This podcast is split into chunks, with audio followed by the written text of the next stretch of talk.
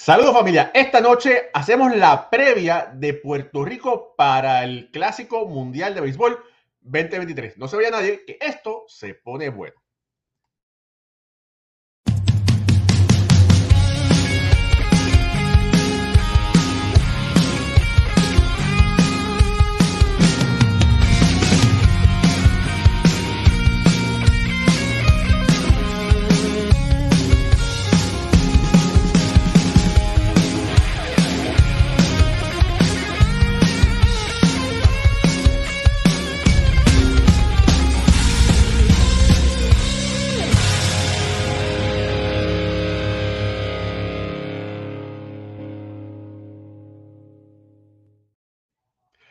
Muy buenas noches familia del béisbol, bienvenidos a otro programa de béisbol entre amigos por aquí por béisbol ahora. Mi nombre es Raúl y Ramos directamente desde el área triestatal de New Jersey, Nueva York.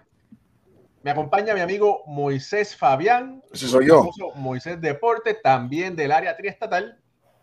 Nos acompaña también Jorge Colón Delgado, Alfredo Ortiz directamente desde Puerto Rico y Ricardo Guibón directamente desde Venezuela. Esto es Béisbol ahora y el tema de hoy, como habíamos dicho, es Puerto Rico en el WC. Vamos a analizar este equipo que luce muy interesante y bueno, vamos a buscar sus fortalezas y también vamos a hablar sobre sus debilidades. Así que vamos para eso. Eh, Alfredo, por ahí tienes unos datos del, del, equipo de Puerto Rico. ¿Cuál es el récord de por vida del equipo de Puerto Rico en WC? El récord del equipo de Puerto Rico son 20 victorias con 9 derrotas. Eso incluye dos, dos subcampeonatos obtenidos 2017 y 2013 para la, para la escuadra boricua, que ha lucido muy bien en este, en este torneo. Y este año, pues, esperamos que, que, que, pueda hacer un trabajo excelente como, como el año anterior. Hay que recordar que el dirigente pasado de la que ganó dos veces la medalla de plata, el segundo lugar, el subcampeonato, es nuestro amigo Edwin Rodríguez. Boricua decidió dar un paso atrás y que otro fuese el, dirigente de esta próxima nueva edición. Él nunca tuvo interés de estar al frente por tercera ocasión eh, en la historia de WCN para Puerto Rico. Eh, Jorge, tú recordarás otros dirigentes que hayan sido, otras personas que hayan sido managers de Puerto Rico en el WC.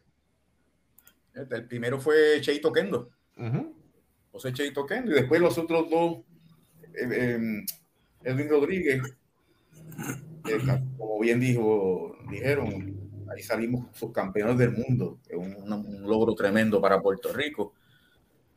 Y para este, esta versión, esta edición, yo espero una buena actuación de Puerto Rico, con un equipo buenísimo, buenísimo. Tiene de todo, principalmente lo que siempre, de, lo que siempre habíamos carecido, del picheo. Ahora tenemos picheo. Y van a ver un equipo con picheo, van a ver un, un equipo con relevista, con defensa. Defensa siempre la tuvimos, y bateo también. Pero ese picheo lo tenemos este año y tengo muchas esperanzas de que hagamos una buena labor. Mira, por aquí está el roster de Puerto Rico, ¿verdad? Lo veíamos en el show que hicimos anteriormente, donde hablamos de los mejores, hicimos un preview de todos los equipos, hablamos, ¿verdad? Pero no, no a, profundidad. Y este es el primero de, de, varios programas que vamos a hacer muy interesantes. Vamos a hacer a profundidad el equipo de Puerto Rico, vamos a hacer también el equipo de Dominicana, vamos a hacer también el equipo de Venezuela. Eso, por lo menos esos próximos dos están ya seguros y estamos a ver eh, también qué otros podemos hacer, porque por suerte, buena gracias, nosotros salimos al aire dos veces en semana y hay tantas noticias de béisbol que están sucediendo, ¿verdad? Que hay que, vamos a ver cómo, cómo, es, cómo barajeamos todo esto. Eh, por aquí, el roster de Puerto Rico, vamos a hablar de, de los receptores, que es lo más, lo más fácil. Martín Maldonado, MJ Meléndez y Cristian Vázquez. Eh, adelante, Alfredo. Esos son los receptores para el equipo de Puerto Rico. la característica número uno que puedo observar rápidamente es la versatilidad que, le dan estos receptores al equipo de, a la escuadra boricua, empezando por pues, Cristian Vázquez, que sabemos que es el receptor que estuvo con, con los Medias Rojas, ahora está con el equipo de Minnesota, campeón, mundial, ¿verdad? Con, con, el equipo de los Astros. Cristian, además de, estar en la receptoría, te puede jugar también en la primera base. Y como ha sido un, un jugador que ha ido mejorando su ofensiva, eh, no, no, no, no dudaría verlo también en algún momento como quizá como un bateador designado en alguno de los juegos, porque realmente eh, en una amenaza ofensiva ahí a Cristian, así que eh, Maldonado, ¿por qué se puede decir de él? Quizá el top 2 en, receptores defensivos en la Grandes Ligas, si no es él el mejor. Y, y debe ser el, receptor que esté iniciando por el equipo de Puerto Rico. Entiendo yo que eh, para manejar ese, ese elenco monticular, Maldonado es la persona ideal. Y tiene a MJ Meléndez del equipo de los Reales de Kansas City, que, que aunque está ahí como receptor, sabemos que se, se mueve bien en los jardines. Y, y, cuando estábamos hablando del equipo de Puerto Rico en el programa anterior, dijimos que, que por lo menos yo, yo, espero que él sea el, el jardinero izquierdo comenzando eh, el WC, así que, pienso yo que MJ va, va, a estar mejor en los jardines que en la receptoría. Fíjate, eh, Martín Maldonado posiblemente el mejor receptor defensivo de la Grande Liga en este momento. Me parece que Puerto Rico debería comenzar con él la mayoría de los juegos que pudiera, ¿verdad? Eh, Cristian Vázquez también es muy bueno, pero es un receptor que es más bien ofensivo. Recibe muy bien. Eh, me parece que MJ Meléndez no va a haber acción en la receptoría a menos que pase una emergencia. Porque no hay motivo de poner la receptoría teniendo a Cristian Vázquez y a Martín Maldonado. No le voy a preguntar nada de Martín Maldonado porque Moisés está enamorado de, de la receptoría de, de, la defensiva, del juego de, de, Martín, pero me parece que si, si, yo fuese Yadier Molina, la mayoría, posiblemente la mayoría de los partidos, Martín Maldonado estuviese detrás de plato. Eso es lo que yo digo. Eso es lo que yo digo porque, saludo Pucho, acaba de llegar. Eh, el béisbol se ha vuelto muy, muy poco analítico ante los ojos de los demás aunque estamos en sabermetría y analítica. ¿Y sabe por qué lo digo? Porque a la gente le sigue importando más los muchos honrones y las muchas carreras. Porque cualquier catcher que hace 10 para y da 30 honrones, e, es catcher en Grandes Ligas. Y eso no, es un, eso no es una mentira. O sea, cualquier catcher mediocre, dígase mi vecino, que cuidado. Yankee, para no decir. Cuidado, cuidado, cuidado, oye, no, no menciona el nombre, ¿qué pasa? Puede estar en. Entonces, cuando yo tengo un tipo con, que los lanzadores, cuando lo entrevistan, porque en Grandes Ligas se usa poco dar crédito. Tú hablas con un lanzador Sayón y habla de su trabajo, gracias al equipo la oportunidad. Y al último que le da crédito es al receptor, que del spin trainer está contigo cogiendo lucha, dirigiéndote, señores pitching coach, coach de banca, manager, ninguna de esas gentes tienen tanta importancia a la hora de enfocar, saber dirigir, saber llevar un buen lanzador sin un buen receptor. Por eso siempre se dice que un sayón sin un buen receptor no, no hay mucha posibilidad. Fíjense que los grandes sayón, los grandes lanzadores del mundo, con horrorosas excepciones, tienen grandes receptores, porque eso va de la mano tienen grandes centerfield, tienen grandes señores por, por el asunto de la carrera salvada. Entonces, donde hay nueve bateadores, a mí me importa que un catcher mío, si tiene la calidad de Maldonado, sea tres ponches en un juego.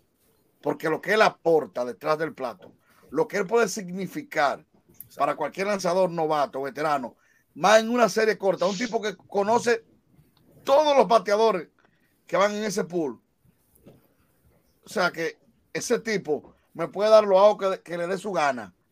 Y es mi receptor clavado en cualquier line-up. Mira, eh, me parece, bueno, no, me parece. Estoy totalmente seguro de que posiblemente Puerto Rico en la receptoría está por encima del resto de los equipos. Yo creo que sí.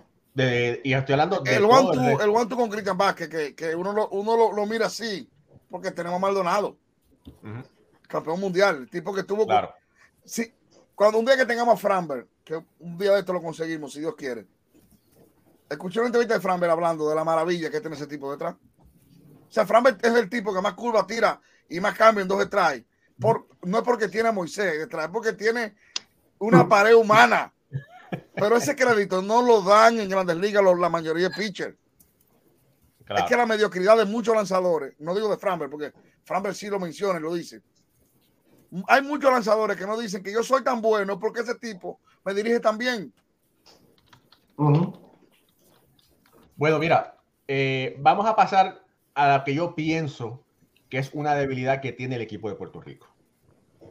Y son los jardineros. Cuando tú vas en, cuando, y digo por qué. Y y eso lo digo porque cuando tú comparas con otras ediciones de Puerto Rico en el Clásico Mundial, eh, los jugadores que están ahora mismo en el roster son Eddie Rosario, que es un caballo, ¿verdad? Eh, excelente jugador. Henry Ramos, que tiene mucha experiencia en el béisbol eh, profesional, pero en grandes ligas no tiene, lo que tiene es un café, ¿verdad? Eh, y Nelson Velázquez, un prospecto que tiene mucha capacidad, pero es prospecto, todavía no se ha podido establecer en las grandes ligas. Eh, ahí está también eh, Quique Hernández, que lo tienen como infielder. Yo pusiera a Quique Hernández como centrofield. Adelante, Ricardo. Sí, bueno, primero que nada, saludos a todos. Un gran gusto, como siempre, estar compartiendo con ustedes en Béisbol Ahora. Y a mí me gusta mucho el roster de Puerto Rico. De hecho, algo que se llamó, o algo que llamó mucho la atención cuando salieron develados estos rosters y salió por el de Venezuela, era la curiosidad de que solamente contaban con tres jardineros. Y es el mismo caso en el roster de Puerto Rico, pero tres jardineros entre comillas, porque justamente Kike Hernández perfectamente puede jugar en los jardines, al igual que MJ Meléndez. Yo comparto con ustedes que MJ Meléndez no va a quechar, definitivamente. Él no va a estar detrás del plato, a menos que, bueno, tenga que haber una emergencia de esas eh, urgentes que ni siquiera el 911 puede resolver. Y definitivamente, eh, Hernández tiene que estar jugando entonces en el jardín central. Es un equipo completo, es un equipo que tiene picheo, es un equipo que al mismo tiempo eh, mezcla experiencia con juventud. Y bueno, si estás hablando nada más viendo los lanzadores con José Berrío, con el propio Jonathan Bermúdez, con Alex Claudio, y te está yendo Edwin Díaz, bueno, aquí el trabajo es evitar que lance Edwin Díaz a toda costa, porque si no, adiós lo que te pagaste, que la victoria es de Puerto Rico. Mira, y las cosas no pasan por gusto, ¿verdad? Estamos ahora hablando sobre el Clásico Mundial de Béisbol, edición 2023, pero uno hace las cosas bien y por lo general las cosas pasan bien. Tenemos el gran honor de, traer, eh, está, entrando un, pelotero que le ha dado mucha gloria a Puerto Rico, fue parte de ese equipo del WBC eh, edición 2017 eh, y tiene eh, su nombre escrito en la historia del béisbol profesional boricua. Eh, lanzador. Y bueno, vamos a estarlo trayendo. Eh, Jorge Colón Delgado, quis, quisiera que hablaras un poquito sobre este gran pelotero que está entrando en este momento, Saúl Monaguillo Rivera. Líder de, por, líder de por vida en juegos salvados. Primero en ese renglón en el de 2004-2005, el 2 de enero ayudó a otros cuatro lanzadores para preservar la última entrada y se dio el no-hitter de Caguas contra Carolina. Es uno de 26 jugadores en ver acción en la Liga de Béisbol Profesional de Puerto Rico con 40 años o más y uno de 25 jugadores con al menos 20 años de participación. La versión de Mariano Rivera en la Liga de Béisbol Profesional de Puerto Rico, Saúl Monaguillo Rivera. José.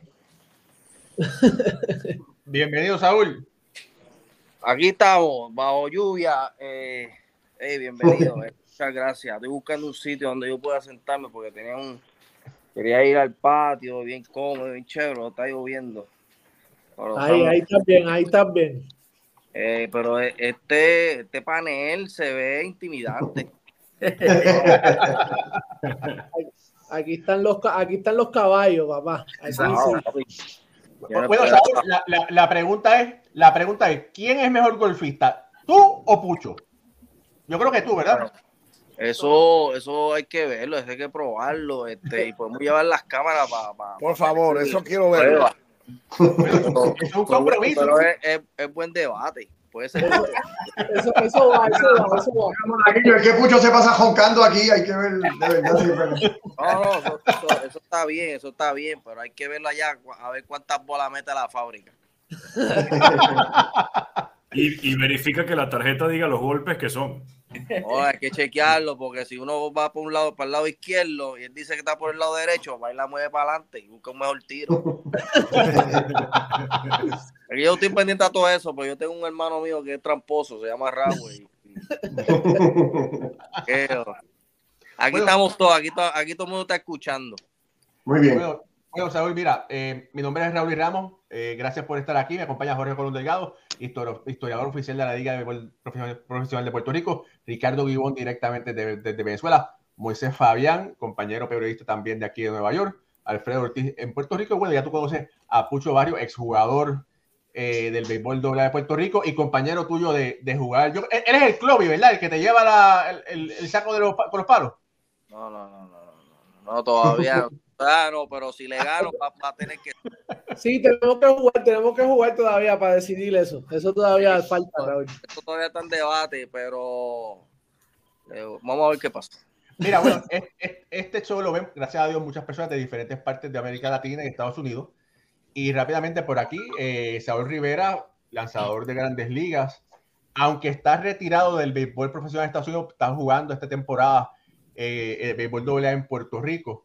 En Grandes Ligas tuvo récord de 13 victorias, 15 derrotas, 4.21 de efectividad en 249 juegos, viendo acción eh, con el equipo de Washington y el equipo de Arizona, cinco años de carrera en el mejor béisbol del mundo. Uh, gracias a Dios por eso.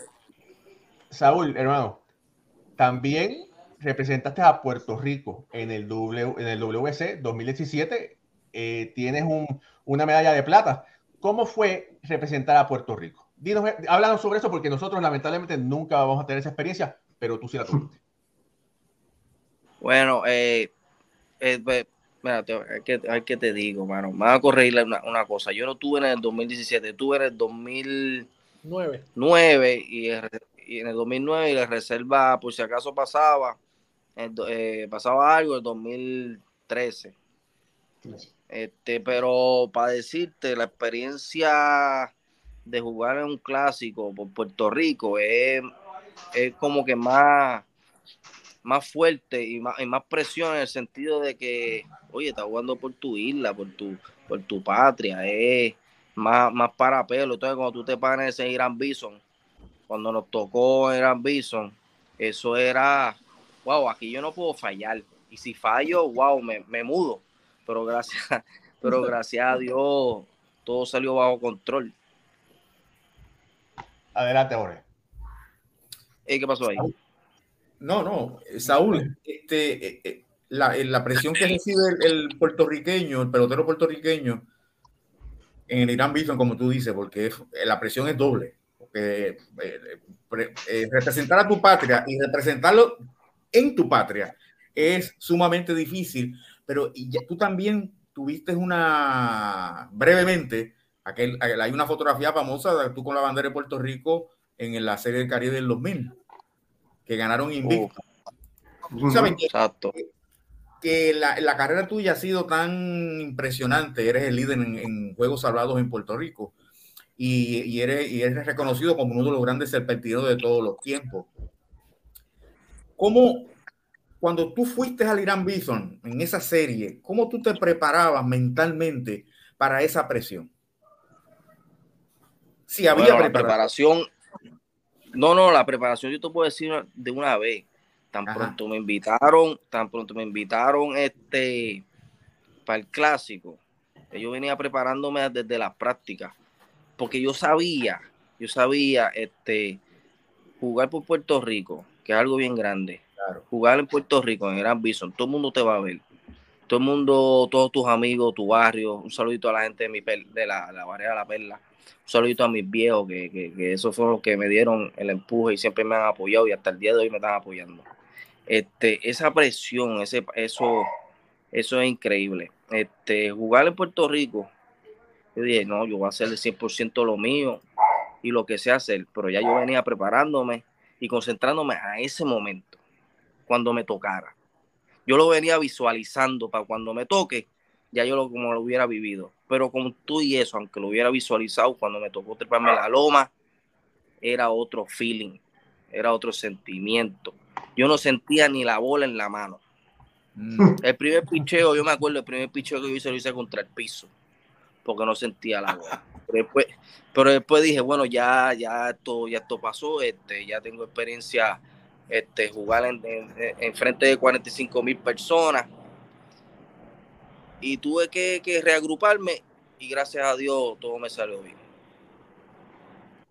Excelente. Adelante, Jorge la, pregunta que tengo, la otra pregunta que tengo, y, no tiene que ver con el mundial, pero tengo que hacerla porque como van a hacer muchas preguntas y me puede que se nos acabe el tiempo. Tú, te, tú terminaste el año pasado en Puerto Rico como líder. Este año estás jugando doble A. ¿Te pasa por la mente, te pasa por la mente regresar al béisbol profesional o ya no, no está en tus planes? No, no, siempre sigo eso en planes. Siempre me mantengo por si venga la oportunidad, pues saberla aprovechar. Pero el año pasado no se me. Usted, sí, el año pasado no se me dio, este año tampoco. Ok. Pues. Pero en condiciones.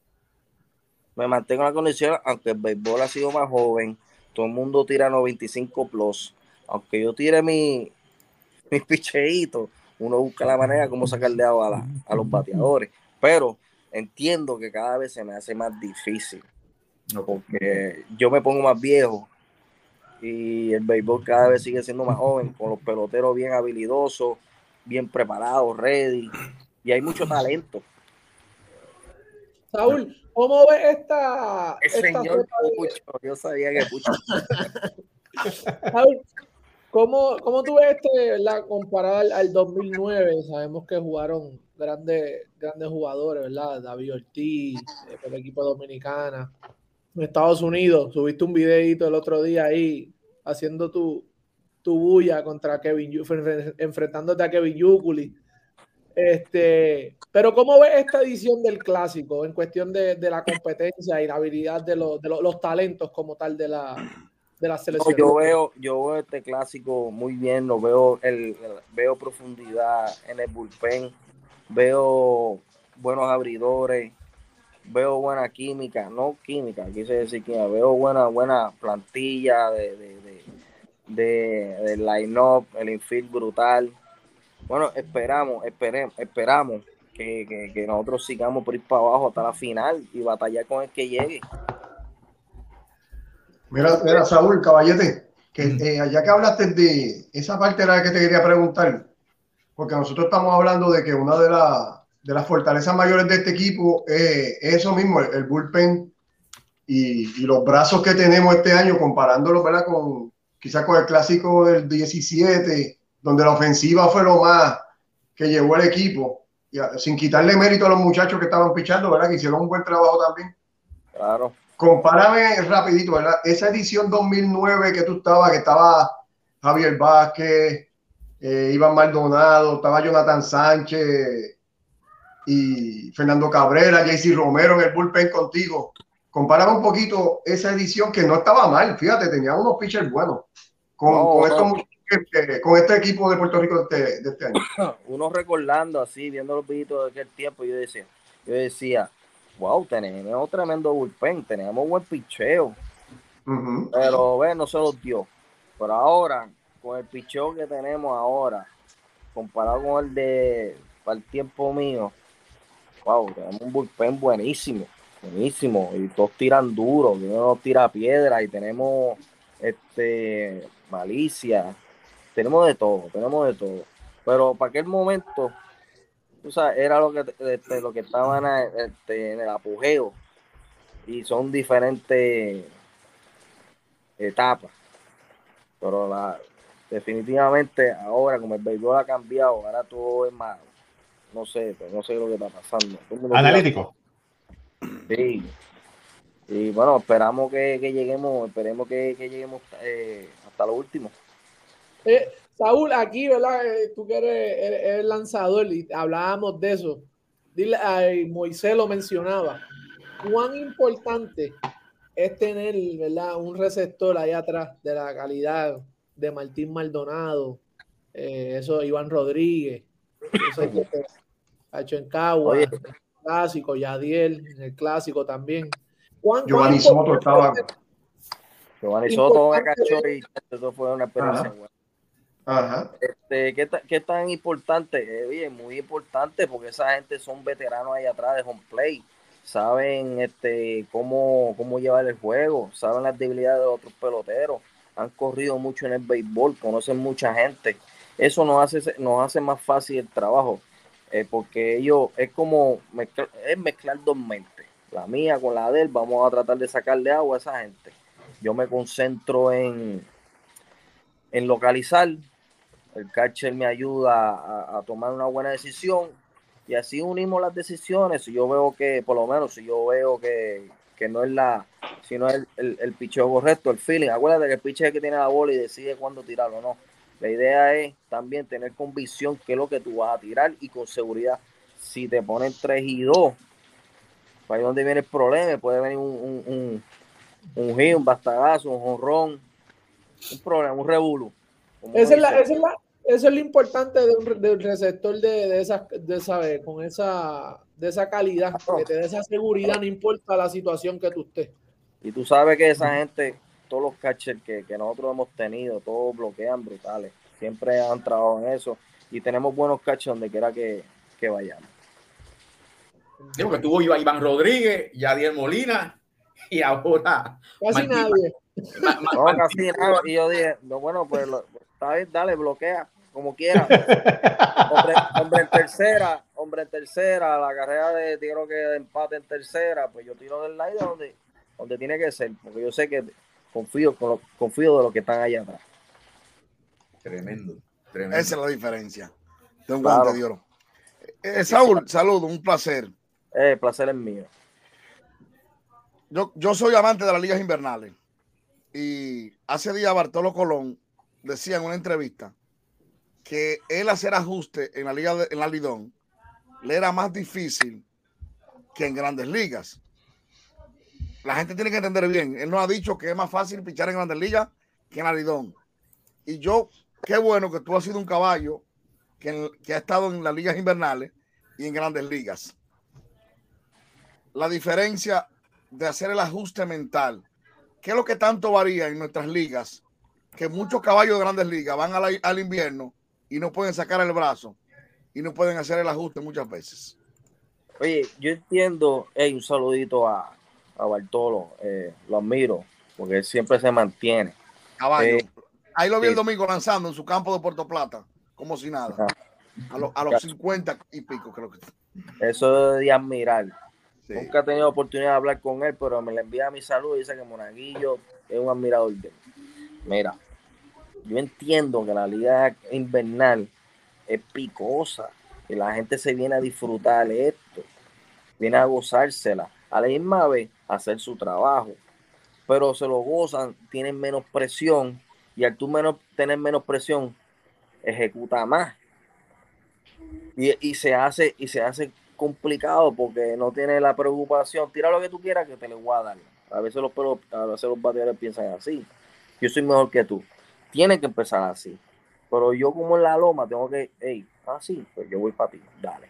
Y ese, ese es la, eh, por eso a veces se hace como que, este, eso mismo, ajustarse.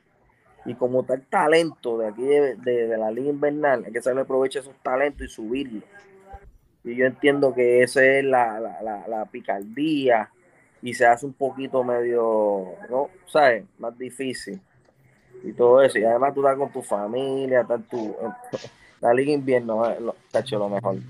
Ahí mismo para, para pasar a, los colegas. El lado más gozado en Puerto Rico de los caballos, que tú lo ves en la liga dando palo y dices, Yo en Puerto Rico he jugado con él. O sea, tú te lo dices tú. O sea, de lo que has jugado en Puerto Rico, frente a ti, que después en la liga son caballos y dan palo, que tú le has hecho a en Puerto Rico. Que tú dices, Oye, o sea, que uno dice, ese hombre está matando, pero fue hijo mío. yo, no, quería, yo no quería decir eso. Sí, pero es más o menos, eso es más o menos. Este, sí, sí. ha pasado mucho caballo en Puerto Rico, ¿eh? Sí, sí. Demasiado. Pero, te voy a decir algo, mano. Siempre me acuerdo de uno, ¿eh? y no es boricua. No puedo decir nada de boricua porque siempre tenemos guerras internas y son buenos. Son buenos. Pero te tengo dos, dos anécdotas, dos anécdotas. La primera era Abercrombie, uno, un outfield de, de los de, de los de Miami. Jugaba con Ponce. Yo decía, yo conozco a este hombre. Yo conozco a este hombre. Este no lo da este picheo y yo iba directo a ese picheo.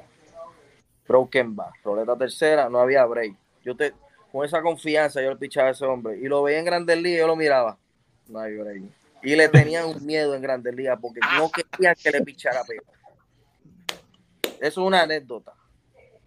Y la anécdota, una bien que, que, no se me olvida, no se me olvida. Yo tengo un catcher mío, siempre me ha cachado y, y jugaba conmigo en Cagua no, pero, no para menospreciarlo, pero yo tenía la base llena en los Mets y me lo trajeron de pinchiren a mí. Eh. Y yo dije, yo me, puse, contento porque yo lo conozco. Y dije, pues está bien, gracias, pero yo lo conozco, no por menospreciarlo. Y entonces cuando lo pusieron de pinchire con base llena, le saquea. Yo sé quién es. pero tú sabes. Pero, mandar un saludo. Mándale un saludo. Eso, está por ahí, pero lo aprecio mucho. Mándale un saludo. Pucho, por la chat. ya por lo menos Pucho sabe, está bien. Mira, Saúl, un placer saludarte. Eh, a propósito justamente del, del, Clásico Mundial, quería preguntarte, porque ha habido mucho revuelo y cada año, cada presentación es la misma, ¿cómo se genera un permiso? Eh, el deber ser, y según está establecido en el contrato que firma la empresa que organiza el Clásico Mundial con cada una de las federaciones, es la Federación de Béisbol la que tiene que decirle al equipo de grandes ligas, yo quiero que este pelotero venga a jugar. Así de sencillo. Se trata primero por las buenas y después, bueno, mira, lo legal dice esto. ¿Cómo es para un pelotero de grandes ligas decirle a su equipo, yo quiero jugar para mi país con el en el Clásico Mundial de Béisbol? ¿Y cómo es ese proceso de negociación si te dicen que no? Bueno, eso es, eso es algo complicado pero en el te puedo, yo te puedo contar de, mi caso. El caso mío, el agente que yo tenía se encargó de todo eso. Puerto Rico quería que yo estuviera en, su equipo y él hizo toda, perdón, toda la, todo ese proceso. Yo lo que tenía era que seguir practicando, preparándome y cuando me dijeran, este, puedes ir o repórtate, estaba preparado. Pero en esa trayectoria, como, la, como en la primera pregunta, ya yo venía preparándome cuando me tocara jugar Puerto Rico. Que si yo sabía que la presión iba a ser más allá, iba a ser para pelo. Nunca he jugado en una, serie, una serie mundial, pero yo creo, tuve cerca de sentir ese feeling cuando piché en Gran Bison con toda esa fanática encendida ahí en el, apoyando a Puerto Rico. Pero en el proceso ese de, los permisos, yo tuve la suerte de no tener complicaciones, pero ahora hoy en día veo que, le ponen las trabas, no le dan permiso, que, bueno, eso es lo que pasa hoy en día.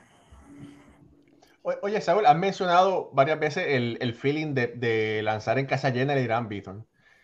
Pero bueno, hay que recordar que lanzaste en grandes ligas, eh, Serie del Caribe, y eres el líder en salvados de por vida de la Liga de Puerto Rico, ¿verdad?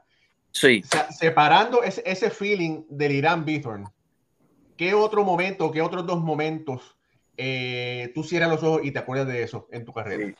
Yo me acuerdo de una situación que venía eh, primer bate Jimmy Rolling, segundo bate Victorino, tercer bate, tercer bate Chase Otley, cuarto bate eh, Ryan, Howard.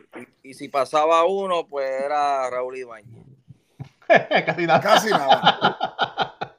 yo estoy sentado en el bullpen eh, jugando en, jugando en contra de Filadelfia. En Filadelfia suena, suena el teléfono. Yo pues tranquilo, porque me imagino que viene, van a calentar un zurdo. Me dieron, Rivera, get ready. Saúl, prepárate.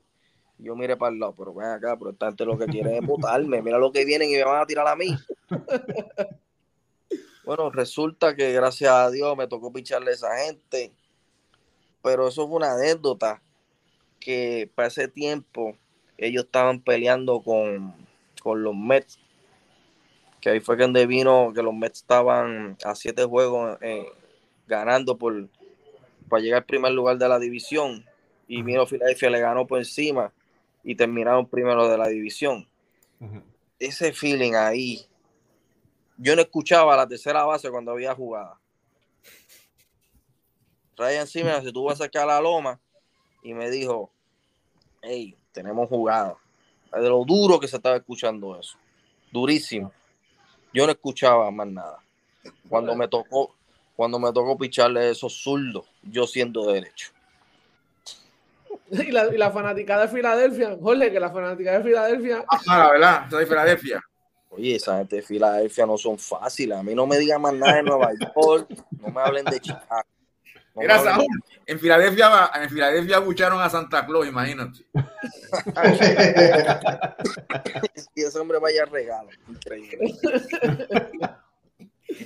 Oye, y, y ¿cuándo fue que te diste cuenta, te enteraste que tú eras el líder en Salvador de Puerto Rico? me di cuenta, creo que fue en el, 2000, en 2015, que se estaba escuchando que falta algo, faltan tres, faltan dos. Ahí fue que yo me di cuenta y me puse para eso. Me puse, me preparé, exacto. No, no, no votar ningún tipo de oportunidad. Saúl, ¿cuánto, cuánto te ayudó la, la invernal aquí? Sabemos que ibas todos los años sin, faltar a Cagua desde el día uno. Siempre estaba ahí, a menos que no te cogieras tus vacaciones para ¿ah? ah, ah. este, ¿Cuánto te ayudó a ti en tu carrera para desarrollarte mientras estabas en las menores antes de que, de que te subieran? Te voy a decir, eh, me ayudó mucho porque a veces yo venía a practicar eh, mi tercer picheo o mi cuarto. Practiqué mucho el sinker que es lo que entonces fue lo que me ayudó a, combinarlo con el core y el Lider en grandes ligas. Y, y, el cambio poco, pero tenía que tirar. Pero mayormente era el sinker. Eh, era por eso mismo que cuando, cuando me tocaran esos zurdos, pues ya yo tenía un arma para eh, cómo defenderme. Pero en realidad, siempre me ayudó a la Liga Invernal. ¿Cómo, tengo que hacer esta pregunta. ¿Cómo esa, esa transición, estamos yendo para atrás y para adelante porque hay que aprovecharte? Sí, que estaba, estaba, estaba, chequeando ese récord tuyo en la, cuando te firmaron, te firmó Minnesota. Tú sales, ¿cómo, cómo fue ese, esa, ese adapte? ¿Cómo te adaptaste ese cambio de vida de Puerto Rico a la Rookie League? Y después el otro año te enviaron a la Palachan League, que no, tampoco no es muy fácil. ¿Cómo, fue ese, ¿Cómo te adaptaste a esa vida? Bueno, me adapté me adapté rápido porque empecé, tuve un par de años en, en una universidad de Estados Unidos. Entonces ahí uno aprende a cocinar, uno aprende a el inglés, uno aprende a pedir pon, a llegar a los parques. Pues entonces ahí fue que entonces me pude, esa base de, de la universidad, pues me ayudó a adaptarme a, esa liga menor que también viene siendo lo mismo porque hay que aprender a cocinar, hay que buscarse la comunidad del parque y donde nos meten, este, no es como una ciudad, eso viene siendo como un campo. Yo creo que lo hacen a propósito para que uno se concentre en el béisbol. Después de, después así uno después de viejo uno dice, es verdad, nos metían en un campo así para que no, no distraernos. Y son, acuérdate, son, nosotros somos inversiones de, de esas organizaciones. Y yo entiendo que fue la base, esa es la, la importancia de adaptarse. Y en esa etapa tuya en las menores, si, si, yo te preguntara quién es la persona que más te ayudó, ¿a quién mencionaría en Estados Unidos? Bueno, dices, ese fue mi amigo. Son, son muchos, son varios. Estoy pensando ahora, pero hubieron uno, uno, unas personas clave en mi carrera. Eh, para empezar, vamos a empezar por los coaches. José Marzán uh -huh. me ayudó, me metió presión, pero era para eso mismo, para cuando llegara la presión, la hora de la verdad, ya hubiera pasado de esa presión. José Marzán es uno. Tim Foley en la AAA me ayudó eh, y confió en mí y dio buena, buena, buena opinión mía de mi trabajo y todo fue por lo del invernal. Si ese hombre eh, le va bien en la invernal y aquí le está bien y, y aquí en Triple le está yendo bien, ¿por qué no podemos dar la oportunidad en Grandes Ligas? Ese es uno. Uh -huh. Y el otro que metió la mano en el fuego por mí, después me enteré, fue Ricky Bones. Creo que en el 2005 había unas decisiones en las oficinas y él dijo, no saquen a Rivera, si les va mal, me voy yo. Mm. Wow. Entonces vino la temporada de 2006, que ahí fue que subí a Grandes Ligas. O sea, vino la reunión del 2005, no denle la oportunidad a Rivera, no lo saquen, que si, le, si les va mal, me voy yo. Y así fue. 2006 llegué a Grandes Ligas. ¿Y cómo fue esa, esa, esa, llamada? ¿Cómo fue? Yo estaba en Arizona, cuando que Arizona, estaba por Albuquerque. Ajá. Me, me, me, dejaron jugar, después me llamaron a la oficina, como ellos siempre hacen, haciendo maldades. No, Rivera, eh, queremos hablar contigo. Yo, anda. Uno se asusta porque uno no sabe si es... La maleta. Y entonces empezaron con un cuento de que, bueno, Rivera, eh, yo creo que tenemos que tomar una decisión y vas para Grandes Ligas. Así lo pusieron un drama. drama.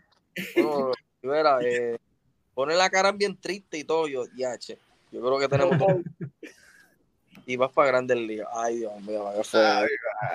Qué brutal. no, lo más brutal fue cuando me tocó llamar a mi familia. Eso fue lo más brutal. Cuéntanos, uh -huh. cuéntanos. Ahí le metiste tu drama a ellos.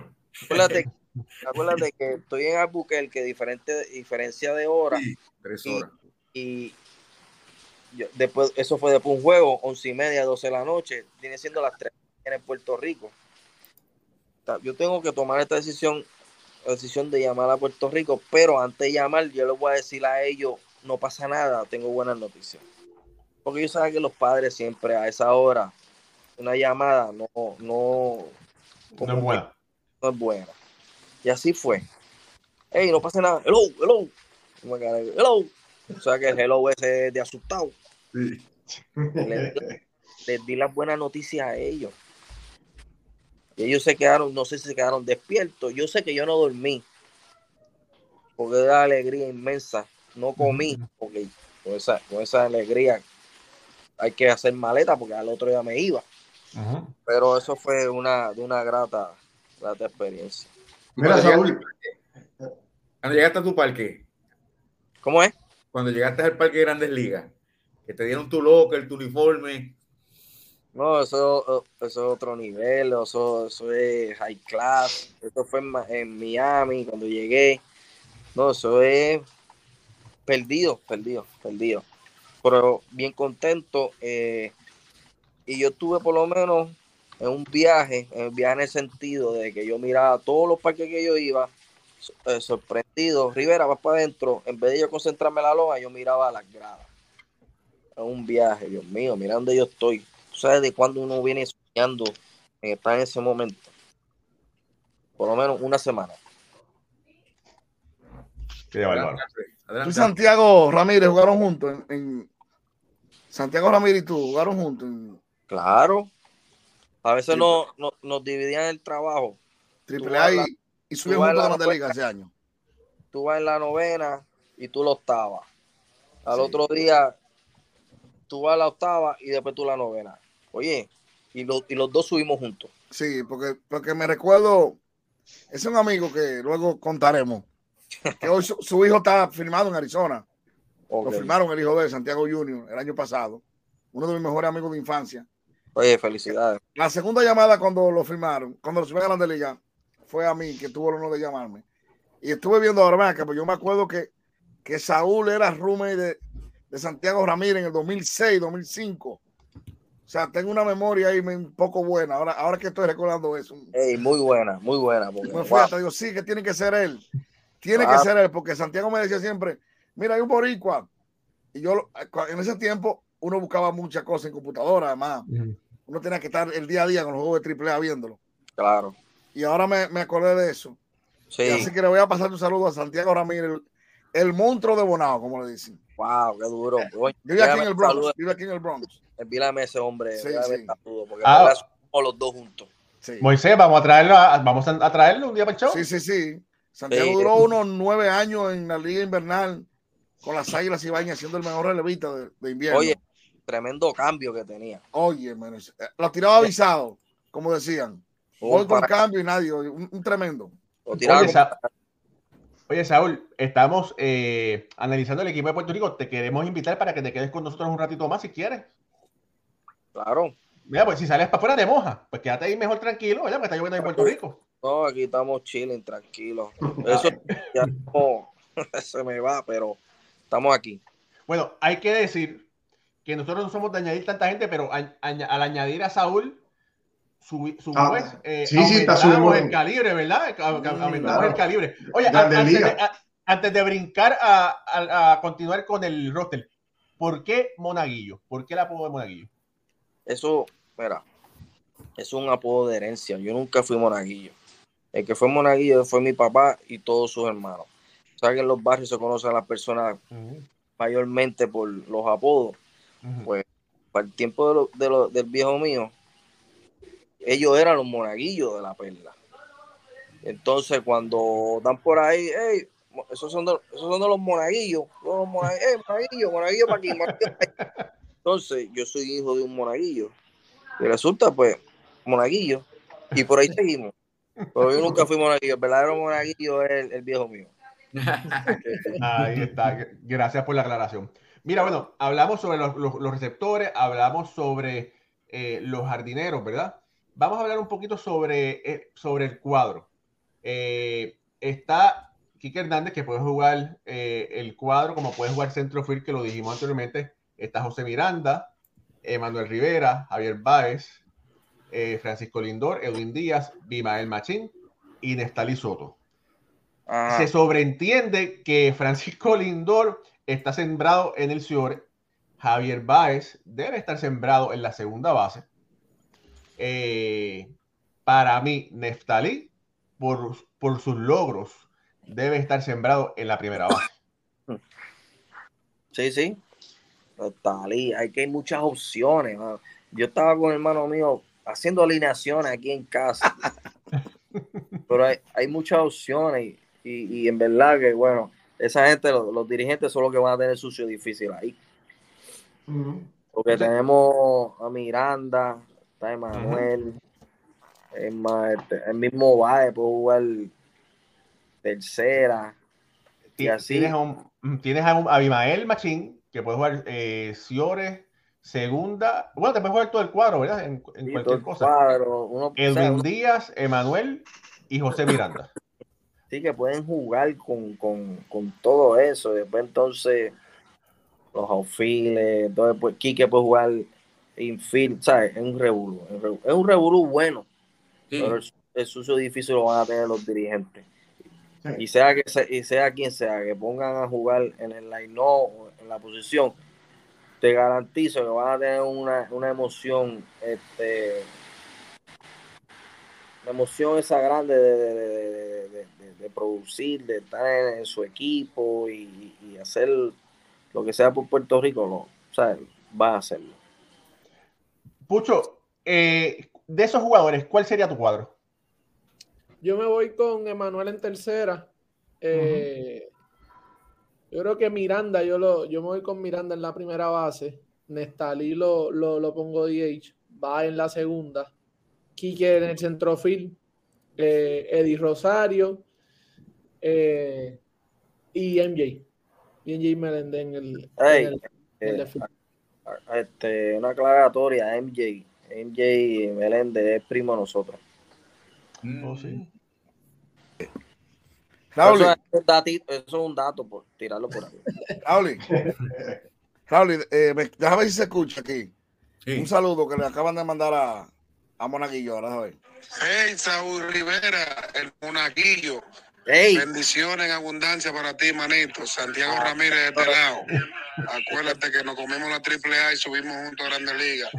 Bendiciones, déjate ver, Saúl. Seguro, seguro, papi. Hey, pero pues, Estamos. Sí, está en vivo, está en vivo. Monaguillo, Saúl y yo subimos juntos. El Monaguillo no tiraba muy duro, pero teníamos un control. en el mismo día, nosotros, el mismo tiempo. Nos fuimos juntos para allá arriba, brother. Usted ve que yo no hablo mentira, ¿verdad que no está allá? Ahí. sí, sí, no. Comprueba, comprueba. No, no Ramírez Canela, el monstruo un hermano de la vida todos los años. Oye, ¿sabes? Por aquí. Un abrazo ahí a Santiago, mano. Dile. mira, está conectado ahora, él se conectó ahí. Mira, por aquí también te mandas los roritos de Mayagüez. Dice: eh, Estoy con Huitito Martínez, papá de Gaby Martínez. Le envía saludos a Saúl que estuvieron con los nacionales juntos. Claro. Y dice sí. Rorito que te conoció en San Luis en juego contra los Cardenales. Mira para allá, ay mi madre, mira para allá. ¿Te tiraste a Pujol? Sí, me dio sí, pero eso fue jugando. Sí, pero. O sea, mira, si, si, te dio un hit nada más, saliste bien.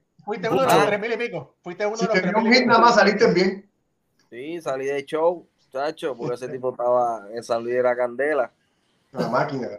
No, y, y, Pucho, tú sabes a quién ponchó y además lo ponchó sin que hiciera swing. Y fue uno de los cinco primeros bateadores que enfrentó. ¿A quién? A Jeff Kent, nada más y nada menos. Ave María, Jeff Kent, wow. ¿Qué, qué? Pues, eh. Lo dejaste pegado con el core. Segundo juego en Grande Liga y lo ponchó. Qué bien. Claro, man. Qué buenos recuerdos, mano. ¿Verdad? Que por eso hay que, hay que trabajar fuerte y, y, y si tú quieres llegar a Grande Liga, que trabajar fuerte porque en verdad, hay, Grande Liga, Grande Liga. Uh -huh. Bueno, mira, vamos a hablar, bueno, eh, vamos a hablar un poco sobre los lanzadores, que posiblemente es la fortaleza más grande que tiene el equipo de Puerto Rico, ese bullpen. Vamos a traerlo por aquí para que ustedes lo vean. Eh, Giovanni Morán, Héctor Santiago, Fernando Cruz, José de León, Alexis Díaz, Jorge López, Nicolás Padilla, Emilio Pagán, Dwayne Overwood, José Berríos, Dominic Hamel, Anthony Maldonado, Derek Rodríguez, Marco Stroman, Edwin Díaz, Jaxiel Ríos, Alex Claudio, Jonathan Bermúdez, José Espada Espadita y Luis Quiñones. Aquí, bueno, los lanzadores iniciadores, sin duda, José Berríos, eh, Marco Stroman, son los, eh, los que están. Santiago, José León. Sí, pero. No sé. José Oye, León puede ser que... se abridor ahí. Sí, no eh, contra Nicaragua, contra Israel, estos brazos van a ser importantes para iniciar. Y en verdad él está ready. Yo creo que el equipo, la, la, eso es lo que tú dices, Raúl, y la, es la fortaleza, pero es del, del quinto inning en adelante. Tú no, tú no quieres, ¿sabes? Entramos ganando al quinto, sexto, estamos bien. Está, va a estar difícil para ganarnos. Después de la quinta entrada, si estamos arriba, va a estar, van a tener, es sucio difícil, porque tenemos a Alexis Díaz, Fernando Cruz, eh, Yacel Río. El, no, Jorge, Jorge López, Emilio Pagán, son brazos probados en grandes ligas. Ahí. ¿Quién va a tirar el octavo? Que, o sea, oye, por todos los nombres un sombrero y saca un nombre. Yo creo que, yo creo que no hay. ¿Cómo? Dime, dime eso, Saúl. ¿Y, ¿Y cómo van a alinear eso? Porque tú sabes, no hay, no, no hay como una rotación como tal, ¿verdad? Eh, como en grandes ligas. pero sabemos más o menos. Te lo voy a decir yo ahora. Te lo voy a decir yo ahora. Eh, acuérdate que los, los, lanzadores tienen restricciones. Ah, por los picheos. Tienen restricciones por los picheos. Y ahora por la analítica ellos van a ver los matchups de qué, de qué lanzador ha lucido mejor contra qué peloteros. Sabemos, pero espérate, e, esto es, mira, sabemos que, que el, el, noveno es de Chuga el día. Pero Chuga el día no va a poder tirar en días consecutivos, ¿verdad? Por las restricciones que hay. Pues un día le va a tocar a la Chuga el noveno y el otro día va a estar apuntado Jorge López o Alexis. Uno de esos dos. Sí, pero eh, esa pregunta se la hicimos a Cheito Rosado aquí, ¿te acuerdas? Claro, se la hicimos aquí. Se la hicimos a Cheito, sí. Claro, aquí, aquí, hubo algo que, que, el hombre no contó, que se lo quieren decir en vivo. Algo del día que lo subieron, espérate. Me acuerdo yo como ahora que Saúl Rivera, cuando nos subió a la Grande Liga, yo era el cerrador, yo estaba salvando muchísimos juegos ahí. Y cuando nos llamaron a nosotros para, para el Clubhouse ese día, nosotros nos llamaron para el Clubhouse después de una reunión que hicieron y el maní estaba bien regado porque nosotros nos pichamos ese día. Y el maní estaba bien regado porque perdimos ese juego. Y cuando el manager hizo la reunión, que se regó ahí, y al final dijo, y tú y tú, ustedes dos vengan para mi oficina. Y Saúl y yo estábamos juntos, era ahí mismo, en, en el mismo, casi compartiendo lo que uno al lado. Y ustedes dos vengan a mi oficina. Y cuando nos llevaron ahí a la oficina, muchachos, que el gato, se llama el gato, que era el pichín con nosotros triple A en ese tiempo. Después que el manager terminó de hablar y que nos iban a multar y todo eso, muchachos. Dice el manager al final, el gato, ¿y qué hacemos con ellos? Y el gato dijo, mandémoslo para Grandes Ligas los dos. Y nosotros nos vimos locos, ¿sabes? Porque hacen ahí, nos tienen asustados para Ligas. Pablo, dile que otro cuentan cuento, nosotros hacemos historia. Ah, ahí está, ahí está. Familia, hay más de 190 personas conectadas en este momento. Solamente veo 25 likes. Denos like en esta transmisión. Denos share, ayúdenos a crecer. Estamos por YouTube, Facebook, suscríbase a nuestro canal. Eh, síganos por, eh, por Facebook, suscríbase por YouTube. Y también nos puede escuchar por los podcasts de Apple, de Spotify, el que usted quiera, el que sea el favor de usted. Un saludo a Santiago Ramírez, que está conectado por ahí.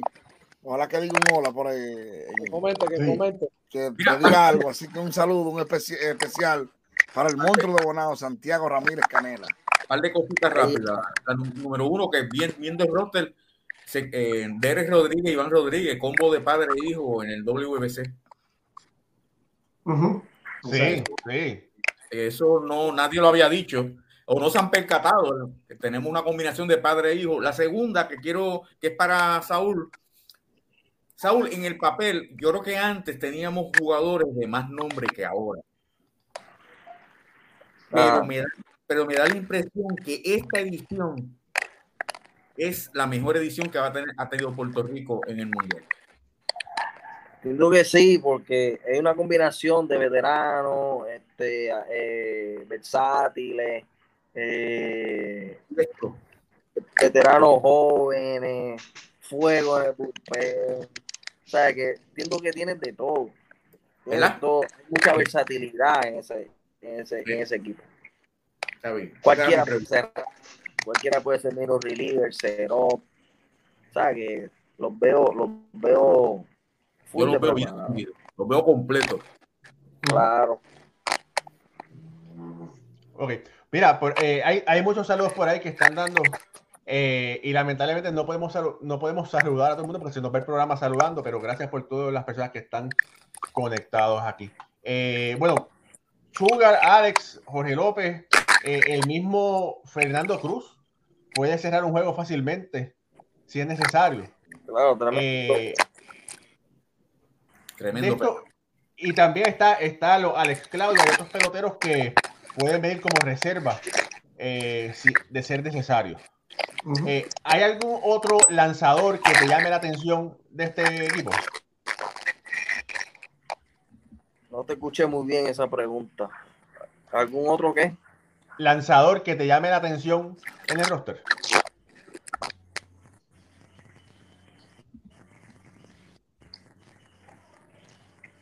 No, no oigo. Estoy entrecortado. ¿Ustedes me escuchan, muchachos? Sí, yo te Sí. Oye, yo creo que eres tú, la señal es tuya. Hay algo ahí. Sí, ¿Quién? Pero eh, es Monaguillo, ¿verdad? Que tiene problemas para la señal. sí. Sí, me parece que sí. Saulo, ¿estás ahí? Se quedó, se quedó frisado. Vamos a ver si, si puedes regresar. Óyeme, buenísimo, buenísimo el monaguillo, ¿sabes? Bueno, mira, vamos a ver, eh, eh, Pucho, envíale un mensaje si puede entrar a ver, ¿verdad? Porque se cayó la señal. Pero, eh, muchachos, de, de este. Hay, hay lanzadores jóvenes, está Espadita, ¿verdad? Que, que tiene mucho potencial. Está. Héctor Santiago es un veterano con, mucha, con experiencia en grandes ligas. José de León todavía no ha dado lo que se esperaba que pudiera dar porque tiene eh, todas las herramientas, pero lamentablemente ha estado lesionado, ¿verdad? No ha podido florecer, eh, como decimos. Pero ¿hay algún pelotero que a ustedes les guste que piensan que puede ser la sorpresa entre los, entre los lanzadores? Vamos a tenerlos por aquí. Yo quiero franco. verla. Te soy franco, Raúl. y yo- antes de que los muchachos digan su nombre, lo único que yo he pensado no es el nombre, sino en conjunto. No te puedo decir. Adelante. Ok. Mira, yo, yo pienso que Jorge López va a ser de mucha utilidad. No, no lo veo como una sorpresa, porque justamente lo que hizo el año pasado, primero con los Orioles de Baltimore y después con los Mellizos de Minnesota, fue espectacular. Ahora, eh, como Edwin Díaz no puede lanzar en días consecutivos, el trabajo de, de Jorge va a ser muy útil para, para Yadier Molina y para todo el equipo de Puerto Rico.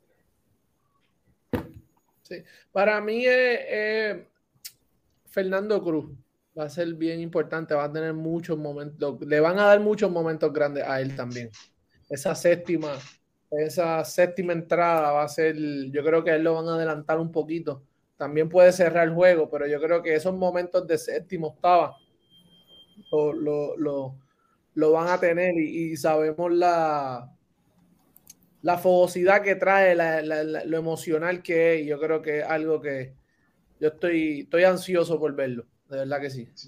A mí me parece que eh, este muchacho Jaxiel Río tiene toda, todas las herramientas para, para lucir bien y, y, entiendo yo que va a ser una gran oportunidad para él para, para consagrarse aquí en, en este clásico cuando le den la oportunidad porque eh, tiene una recta de 97, 98, buen slider, lo que no ha tenido suerte, el control lo ha traicionado muchas veces cuando le han dado la oportunidad, pero es un brazo que hay que contar con él y, y en esto que estamos hablando de los iniciadores, pero sabemos que con ese límite de 65 lanzamientos, esos son como tres o cuatro entradas y lanzando bien.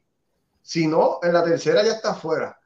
O sea, que no, no va a ser tanta importancia ese abridor sino que va a ser la combinación de los brazos lo que va a llevar a cada equipo, porque no solamente va a Puerto Rico, a ganar el juego y la profundidad Puerto Rico la tiene. Por eso es que tengo mucha fe en este equipo, porque veo mucha profundidad. Eh, Emilio Pagán es otro, otro lanzador que ha sido cerrador en grandes ligas y, y está ahí también, que sería una opción en una de las entradas, como está diciendo Pucho, que también Fernando va a estar ahí, sexta, séptima, quinta entrada cada juego en este clásico es como casi fuera un séptimo juego. Pues tú tienes que ganarlos todos, así que se van a manejar de esa manera. Tú vas a traer tus mejores brazos. Y no nos sorprende que jugadores que han sido cerradores en grandes ligas los veamos en la quinta, en la sexta entrada tirando. Porque es así, tienes que ganar todos los juegos. Alfredo, Alfredo lo dijo. Fernando Cruz lleva 57 entradas consecutivas sin permitir anotaciones en Puerto Rico y cuando buscas en, la, en las ligas menores no, no, tiene eso, ¿verdad? Pero tiene un, un, era bien bajito, o sea que no permite carrera. Es, un, es bien hermético ese picheo de Fernando Cruz y el, el, gallito cangrejero. Lo que acaba de decir eh, Alfredo es clave y ojo, le va a servir a todos los equipos de cara a este clásico mundial. Recuerden que los abridores, para todos los que nos están sintonizando, no es que pueden lanzar siete innings y que, ah, bueno, dale y mañana me voy con el próximo. No, hay límite de picheos para cada una de las rondas, que evidentemente estos límites van a ir aumentando a medida avance el, el torneo. pero va a ser muy clave esos, esos relevistas intermedios, porque estamos concentrándonos mucho en cerradores y en posibles cerradores, pero esos brazos que tengan que reemplazar al abridor van a ser vitales de cara al Clásico Mundial, no solo para Puerto Rico, sino para todos. Para todos. Bueno, y hay que, hay que recordar que por suerte, por desgracia, a Puerto Rico le ha tocado el, el, grupo de la muerte. Está junto a República Dominicana, está junto a Venezuela, ¿verdad? ¿Quién más? Eh, Israel y Nicaragua. Israel, Israel y Nicaragua. Fue, fue Moisés que dijo algo de que había que ganarle a Israel y a. Sí, obligado. Reparta, eso, re, repita la fórmula. Sí, que, que esos dos, que el que pierda de, un, de esos dos países queda fuera automáticamente. Eso hay que ganarlo obligatoriamente. Exacto. Y usted perderlo de Dominicana, Venezuela, de Puerto Rico y Venezuela, o viceversa. Esos, sí. tres, esos tres tienen que perder el juego que van a perder contra, ellos, contra ellos, para salvarse. Pero no contra Israel. No, es que, es que no hay chance, no hay chance, creo yo, don Jorge. No ah, habrá no. chance. Creo, creo que, yo. Eso, no, no, es la verdad. Es, no, porque yo quería que lo repitiera. Sí. Porque, igual que, mira, nosotros aquí somos, aquí hay dominicanos, aquí hay este, de puertorriqueños, venezolanos. Yo voy a hablar de, de, de, de la gente, el puertorriqueño. Uh -huh. No digan que tenemos que ganar, tenemos, no podemos perder con Venezuela. No digan que no podemos perder con República Dominicana, porque República Dominicana no puede perder con Puerto Rico.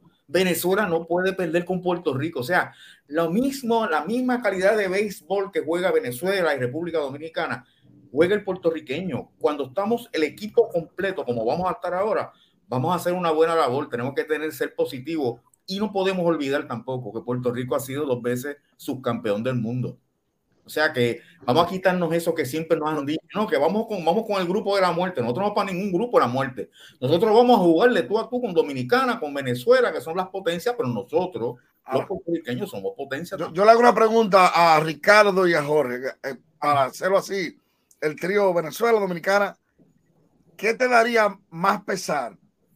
A mí me daría más vergüenza Ajá. llegar que no clasifiqué porque perdí de Nicaragua o de, claro. o de Israel, que llegar porque perdí un juego de muerte súbita contra Venezuela o contra Puerto claro. Rico. Si a mí me gana Venezuela, me ganó Venezuela. Claro. Si a mí me gana Puerto Rico, me ganó Puerto Rico. Pero si mi selección llega a República Dominicana, porque perdí un juego de Nicaragua o de Israel, que puedo perderlo, pero el honor no es el, el, honor llega más machucado. Claro.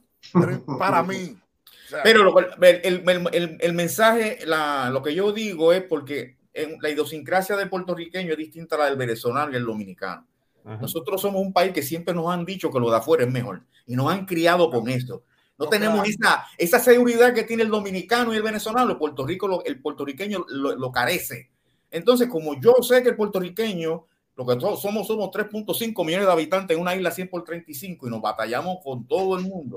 Pues yo, yo lo que quiero es inculcarle al puertorriqueño que tiene que tener seguridad en sí mismo.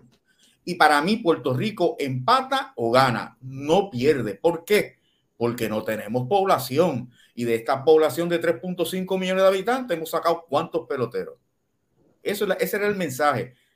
Que siempre vayan, nunca digan, ah, nos tocó el, el escuadrón de la muerte. No. Nos tocó... Nosotros somos de la muerte. Nosotros somos. Exactamente. Gracias. No, y, y, ojo, yo estoy de acuerdo con, contigo, Jorge, porque, porque también nosotros hemos vivido de, de estar bajo la sombra, por así decirlo.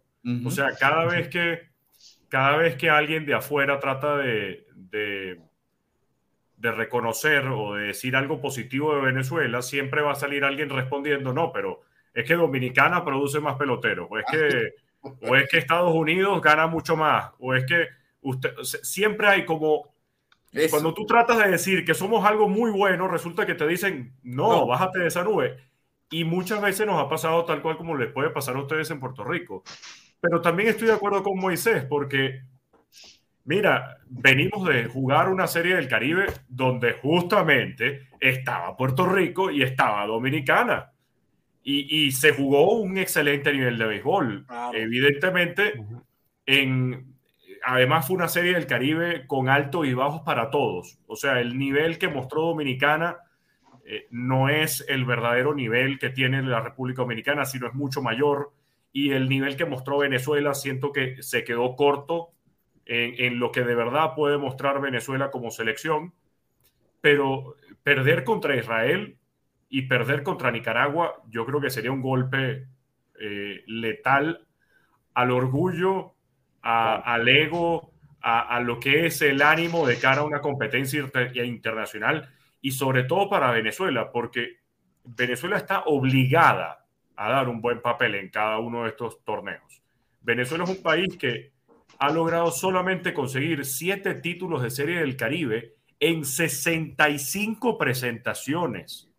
Esto es algo que, que, no debería ser para algo, para un país que dice ser beisbolero y para un país que dice respirar bate y pelota.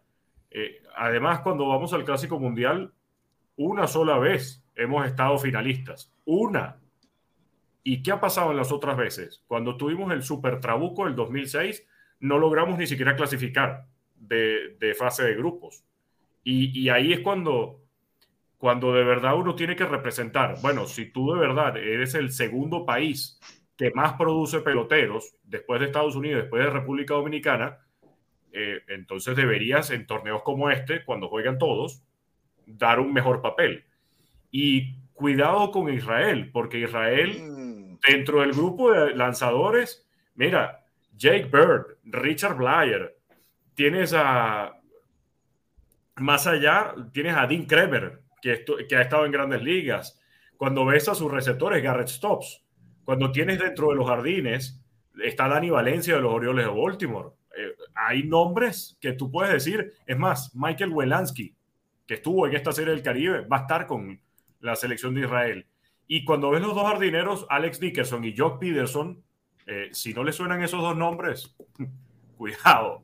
Pero de verdad tienen piezas para, para molestar y para hacer el juego. Ahí dijo, eh, Ricardo, disculpa, ahí dijo un fanático, y que lo pasó Raúl y rápido, que Israel le va a ganar a uno de los tres equipos. Que le va a ganar a Dominicana, Cuidado. a Venezuela o a Puerto Rico. Cuidado. Y, con, y don Jorge, voy a repetir. El que se deje ganar de un país de esos queda fuera. Se va para la casa. No, y se va para la casa. Sí. No, y tú lo, y tú lo sabes, Moisés. Y, y puede lo... perder, y puede perder pucho. Sí, claro. Es pelota, sí. ¿eh? Es lo, sí. esto es lo bueno de esto, de esto, es béisbol. Sí, eh, para que no sepa. Sí, no, no, no, no es menospreciando a nadie. No, no, es béisbol. ¿eh? Mira, ánimo, no es menospreciando, pero hay que hablar así. Sí. Porque, oye, yo, yo, yo tengo 69 años. Y yo desde, desde muchacho, la prensa, la televisión y la radio de Puerto Rico, siempre en el baloncesto, nos toca con Rusia, nos toca con esto, y es un miedo que nos metieron desde chiquito. Y cuando tú te vienes a ver a la cuenta, ahora yo con mis 69 años, ¿de qué miedo me están? Si yo, no, si Puerto Rico le ganó la primera mitad a Japón en Tokio en el 64, la primera vez que Estados Unidos perdía, y después el, le ganamos al Team en Atenas. O sea, ¿de qué estamos hablando? Pero los medios en Puerto Rico, ese miedo que nos meten a la, al, al pueblo, pues nos quita la confianza en nosotros mismos. Y yo yo me opongo a eso y tenazmente y no lo aguanto. Y le, digo a la gente que nos está viendo eh, ese mensaje, no le tengan miedo a nadie. Puerto Rico, por la extensión territorial y por la población que tiene, empata o gana. No perdemos porque si tú le quitas, tú le das 3.5 millones de habitantes a Estados Unidos, no serían lo que son. Mira, por aquí Eduardo Pada, nuestro querido amigo y pintor. Eduardo, hermano, quédate pintando. Dice, para derrotar a Venezuela o Dominicana, ustedes tienen que secuestrar a Moisés y a Ricardo y esconderlos en un subway en Queens. Pero si dice ya dónde lo vamos a esconder, ya eso. ¿Y qué tengo si yo que ver con jugamos? eso? Yo no tengo con eso. Mira, pero fíjate. Pero, oh, me encantaría jugar. El pero... pana tiene un comentario arriba. Búscalo. Se te fue muy interesante. Tres más ah, arriba. Este. Eso ahora están hablando con corazón abierto. Claro, ¿sabes? Hay que decir las cosas como son, con respeto, pero como son. No, yo lo digo, yo lo, lo voy a repetir. Hay, hay, hay, gana el que tiene que ganarle. Uh -huh. Y pelea con el que tiene que pelear. Exactamente. Al chiquito no, no. se le da duro. Entonces, fíjate, fíjate cómo Saúl viene y dice, Saúl Monaguillo dice, que yo le hice la pregunta. Ven acá, como tú ves esta edición de Puerto Rico, comparado, y dice, la edición está buena no tendrá los nombres de años pasados, pero eso no importa. ese, ese escuadrón que tiene Puerto Rico, ese picheo, lo que tienen que hacer es, van deben de ser juegos cerrados. No van a ser juegos. No, no va a ser mucha ofensiva, no. Pero, pero, lo único que tenemos que hacer nosotros es defensa y picheo, defensa y picheo, que por poco lo logramos en la Serie del Caribe. Estábamos jugando muy bien a lo último cuando engranó el equipo de una liga, de una liga que no hicimos un programa de eso, de una liga como la de Puerto Rico con una ofensiva pobre y de los 30 jugadores de Mayagüez se fue, no fueron 15, vamos. Y tuvimos que sacar 15 de otros equipos. O sea, que no era el equipo de Mayagüez reforzado, sino lo que quedaba de la liga. Y con todo y eso, nos batallamos con Dominicana y con Venezuela. O sea, que la gente, tenemos que analizar, le pido a la, a la fanaticada de Puerto Rico, analicen lo que hace Puerto Rico. Puerto Rico todo es cuesta arriba. Mira, ahora mismo se nos fue Correa, por las razones que sean. Ya tú verás que uno de esos muchachos va a hacer esa labor de Correa. No es que digamos que es igual o mejor que Correa, pero alguien va a hacer la labor de Correa y, y tenemos tanta profundidad en ese picheo que yo prefiero mejor este equipo, esta edición, que la edición, las ediciones pasadas. Mira, eh, por aquí rapidito. Mira, René González dice saludos desde Cleveland, Ohio, a Raúl, Jorge, Ricardo, Alfredo, Pucho y Moisés. Eh, lo, entonces le decíamos, dice, lo escuchamos en la Mega, en la fábrica Enerco, disfrutando de un en vivo, excelente programa. Así que ya está, que te están escuchando desde Cleveland, Moisés, cuando estás, en la Mega. Ese Moisés está pegado. está como el arroz blanco, como decimos acá. Ha ah, querido, Moisés. Mira, no, oye, y Moisés, y una cosa que, que para el fanático, ¿sabes? La, la, gente de, que pasa mucho, tú sabes cómo es la fanaticada dominicana, que nosotros vamos a ganar y ya, nosotros somos mejor. Y el mismo equipo, tú escuchas a los jugadores diciéndolo, hay que jugar pelota. Y si vieron en Instagram el, uno de los, de los speech que dio José Rey en uno de los clásicos pasados, como él dice, a ver, aquí hay que dejarle el ego y jugar béisbol. Porque no importa cuán grande cuán grande sea el equipo, cuán talento tú tengas. A ver, estos son torneos cortos. A ver, que en un abrir y cerrar de ojos, un juego, es un juego, es muerte súbita. Después de esa primera ronda, todo es un juego. ¿Qué pasa? Como tú dices, Moisés, después de la línea carne. 9 para 9, papi. Tú sabes, tú sabes eso que tú hablaste del ego. Yo pensé ahorita, yo dije, mira, esto es sencillo. O sea, que están diciendo, oh, que tenemos un dulce problema. Pero si tú vienes a ver, ¿cuánto dura el torneo, el WBC? Una semana. Días? ¿Cuántas 13 días. 13, días, del 8 al 21. Por 13 días, tú representando a tu patria, no puedes desprenderte de tu ego. Y si tú entendías o entiendes que tienes que venir en el noveno, podrías venir en el séptimo. Ponte a pensar nada más eso. Sí, claro. En la primera, en la segunda, donde tú quieras, voy. Donde tú me quieras. Yo lo que quiero es que mi país luzca bien. Por 13 días tú no vas a hacer lo que eres en otro sitio. Por tu país. Miren, Así lo veo y, yo, si Ricardo Gibbon fuera el encargado de hacer un roster para cualquier selección que va a representar al Clásico Mundial de Béisbol, y yo veo que en esa serie, en cualquier juego, en cualquier instancia, puede ser el primer juego del, del Clásico Mundial o puede ser el último, y yo veo que tú tienes posibilidad de sacrificarte para avanzar al corredor o para que anote y tú haces swing de cuadrangular y te ponchas, al siguiente clásico no te llevo más. Es que no te llamo ni siquiera. Porque justamente cada turno va a contar, cada swing, cada jugada va a ser importante para el clásico mundial, para cada país. Y si ese pelotero está pensando en que él es más importante, el que él tiene que dar el batazo, porque a punta de batazos es que vas a ganar, está equivocado. Justamente ese punto del ego, Pucho, tiene toda la razón, porque hay que ganar como equipo, no como jugador, y estás representando a tu país, no a los Rockies de Colorado, no a los Bravos de Atlanta, claro. o a los Leones del Caracas, o los Indios de Mayagüez, o los Tigres del Licey. Estás representando a Venezuela, a Dominicana, a Estados Unidos, a Israel, a Nicaragua, a México. Ahí es donde tienes que de verdad demostrar que como país juegan como equipo. Mira, Mira. hay una, perdóname, Serrano P dice, eh, ¿creen que Yaniel Molina pasó la prueba y podrá dirigir? Ese equipo, ese equipo, le va a traer ahora. Ah. Eh, ese equipo se dirige solo, básicamente. No, no, no, no, no, pero esa no es la pregunta. Mira lo que mira la pregunta. Claro, pero bueno, lució bien Venezuela. Bueno, él como dirigente, sí, pero la Molina, bueno, ajá. Magallanes también era un equipo que se dirigía solo. No, no, no, no. No. Pero, no, no, yo, no, yo no creo en, el dirigente de San Raúl. Claro, cuando hay mucho, cuando hay mucho talento hay que tener buena dirección, buena cabeza. Para lo que decía Ricardo, de accionar en favor del equipo y no en lo particular. Es más, yo te digo algo, yo como gerente de un equipo, desde que alguien me dice, yo voy si solo hago esto, no va mi equipo. Exacto. como dice Pucho, los soldados van a la guerra dispuestos a hacer lo que sea en el batallón. Javier, por ejemplo, un sujeto de Grande Liga y va como segunda base, porque él quizá entiende, él sabe que el indoor es el caballo. Y él de que lo, le preguntaban decían, no, yo voy como sea. Igual, Deber, a Deber se lo llamaron, le dijeron, Deber, tú sabes que tú eres un tolete de bate, por ejemplo, pero está Machado ahí. Y el guante de Machado, no, no, no, yo voy a estar para de porrista. Yo quiero, señores, yo le voy a decir algo. Hay equipos que no se dan ni país el, lujo de desmontar pelotero, pero República Dominicana desmontó pelotero en este clásico y en el otro, porque pusieron condiciones. Porque decían, no, que yo voy, pero no, no, el pero, ya tú no vas. Ya, ya, pero tú no vas. Porque, como dice don Jorge, son 10, 15 días, 3 semanas para usted despojarse de todo, para darlo por su patria. Claro. No hay pero que valga. No hay. Mira, porque una cosa, una cosa justamente, Moisés, es que lo digas en grandes ligas. Ah, no, yo acepto jugar en segunda base. El caso Tri Turner cuando jugó con los Dodgers porque estaba Corey Seager. O yo acepto jugar en, en, segunda porque está el otro. O yo acepto moverme a tercera porque está el otro.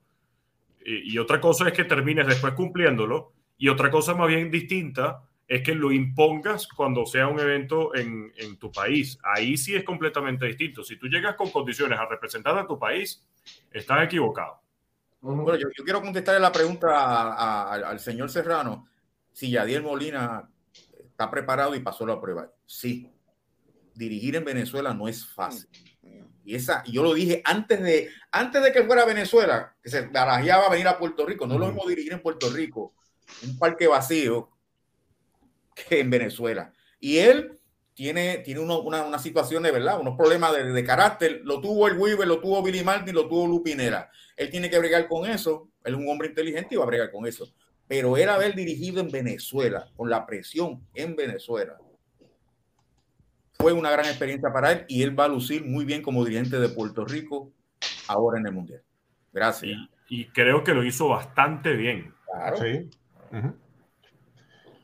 Mira, y lo que yo decía, un equipo nacional, ¿verdad? Tiene talento. Vamos a decir, todos estos equipos tienen talento. Yadier Molina tiene la experiencia de ser un jugador, está transicionando a ser dirigente y lo vimos en, en, Venezuela, ¿verdad?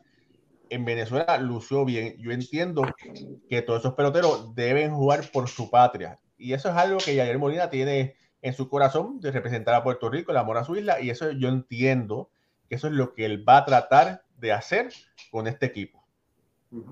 Esa es mi, mi, opinión. Mira, por aquí quiero rápido leer un mensaje que dice, mira, Ariel Linares dice, por favor, a Ricardo que siga subiendo más frecuente las historias de los equipos de la MLB y de jugadores. Esos videos son full entretenidos, me encanta.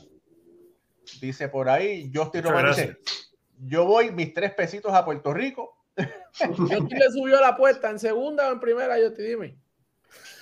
Serrano dice, gracias por la respuesta. Eh, Víctor Manuel Otero dice, un clase de programa de alta calidad, gracias, eh, de Zona 16, hermano, gracias por ahí. Eh, vamos a ver qué más por aquí. hay, hay muchos, muchos, muchos comentarios. Lo que tiene Yadier a su favor en, en este momento es que básicamente todos vamos a estar de acuerdo que el, los nueve que van a estar jugando por Puerto Rico no va a haber tanta variedad quizás como otros equipos que va a tienen quizás más jugadores para, para, cambiar la alineación y tú vas a dejar en el banco a, a una superestrella. en el equipo de Puerto Rico ya más o menos sabemos quiénes son las alternativas que, que va a tener disponible para, para, para cada juego y, y es cuestión de que eso, esos muchachos hagan el trabajo, porque los que son ya sabemos quiénes son, así que no, no hay mucho para escoger. Y no es algo tampoco muy bueno eso, este, Alfredo, en el sentido de, tú me dices, Moisés, cuando tú tienes tanto talento así como, ejemplo, las selecciones grandes, ¿verdad? De estas potencias dominicanas, Estados Unidos. Este cambio cambia de line-up en torneos cortos no es de lo mejor que te puede pasar. Por eso para nosotros está bien entonces, porque Para no nosotros tenemos es tanto. bueno, porque y por eso tuve equipos como Colombia, eh, equipos como Canadá. Los line-up no, va, no varían, no fluctúan mucho por juego. Mi, mi, Bueno, es que Canadá no tiene la, Canadá no tiene la- Bueno, el- no, el- pero lo que pasa es que tú te acoplas, en, en poco tiempo te da tiempo a acoplarte. Y, y no, no- esto es, es que es bien, es, es complicado cuando tú tienes estos tipos, ejemplo, un, un, un deber, que es un tipo que a mí me gusta batir en segundo bate, y aunque sea por el país, va a llegar el punto de cuarto bate, es que cuarto bate yo, ¿sabes? Todo esto, todo esto cae a la mesa. Y cuando tú estás cambiando este line no este juego, vamos a darle la oportunidad, este line up a este juego y tú sigues eso y no tienes una estructura y estos son los míos, eh, eh, te, te puede, puede costar. Una pregunta, eh, eh, Alonso es de familia israelí, los mejores por Estados, por Estados Unidos, creo que es. Pero Sí, es de familia de israelí, va a decir. No, Eh. es italiano español. Bueno, el- eh, su- sus abuelos eran italianos y españoles. Ah, porque mi primo Newton Fabián, que nos está viendo, me hace la pregunta que, bueno, el que, el que americano es americano. No, no, eso no se doblan aquí, eso se van con su, con su American. Eso no, ahí no hay, ahí no hay doble. Solo Bueno, quería ahora- preguntar, porque no sabía de la descendencia. Sé que de Italia sí, Sí, tiene. pero, pero habían, habían dicho que podía jugar con otro país que no fuera Estados Unidos, pero Nah, está jugando con no, no, no se va a ir. Si él fuera boricua, mitad boricua dominicano, venezolano, sí, pero no creo que una estrella que puede ser A en su equipo de Estados Unidos se va a ir a ser A en un equipo sin posibilidad. Ellos no son tan tontos, ¿no? Bueno, acuérdate de un Alex Rodríguez, ¿no? Sí, Ah. pero Alex se va con, puede irse, digo, para irse con un país, con un país, con un, país- con, con un nivel que no tiene chance. Chance en, en el papel. Si tú tienes la posibilidad de irte con el equipo de Estados Unidos o de tu país natal que no tiene chance, tú te vas a ir con Estados Unidos. Claro. Sí, O sea, digo en el caso de Alonso. claro. No, no, no enfogó en las redes, Ricardo, que lo da. Lo de Rodríguez todavía tú lo mencionas y hay gente que te entran a palo.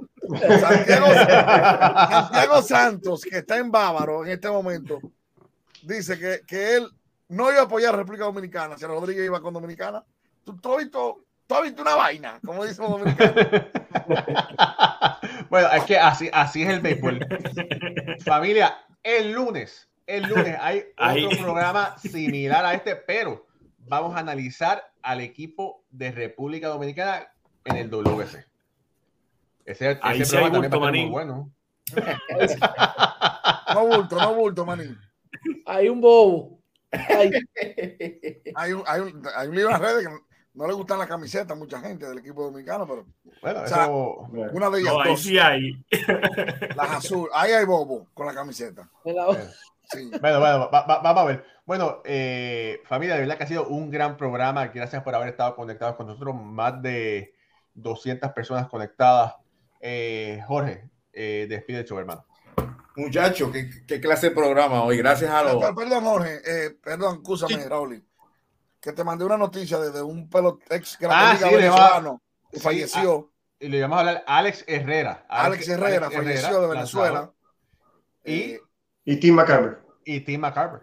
Se perdón, murió pero- Tim McCarver, se murió ese, el pelotero dominicano y se murió Raquel Welch. A ti te dolió, Sí. te dolió más Raquel Welch. Sí, a Jorge. sí. La novia de todos nosotros, de lo que cuando crecimos en los 60 y los 70.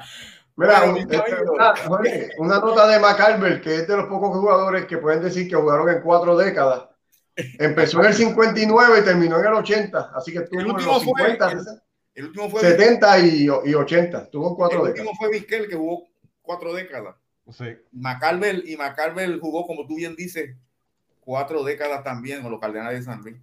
Hay una cosa, tú sabes, antes de irnos, sabes que él, él nació en Memphis y fueron los, él se viene con rasgos racistas.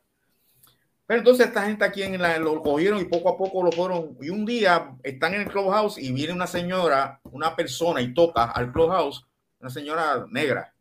Y él va, era un mensaje para Bob Gibson. Y él va donde Bob Gibson y dice, Bob, hay una persona de color en la puerta. Y Bob Gibson le contesta, ¿y de qué color es?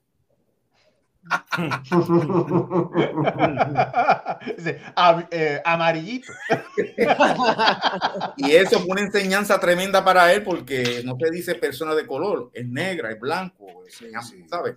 Pero ahí él aprendió, ¿sabes? Los mismos peloteros negros fueron enseñándole cómo era esto de bregar con, con la raza de color, con la raza, perdón, la, raza afroamericana, la negra.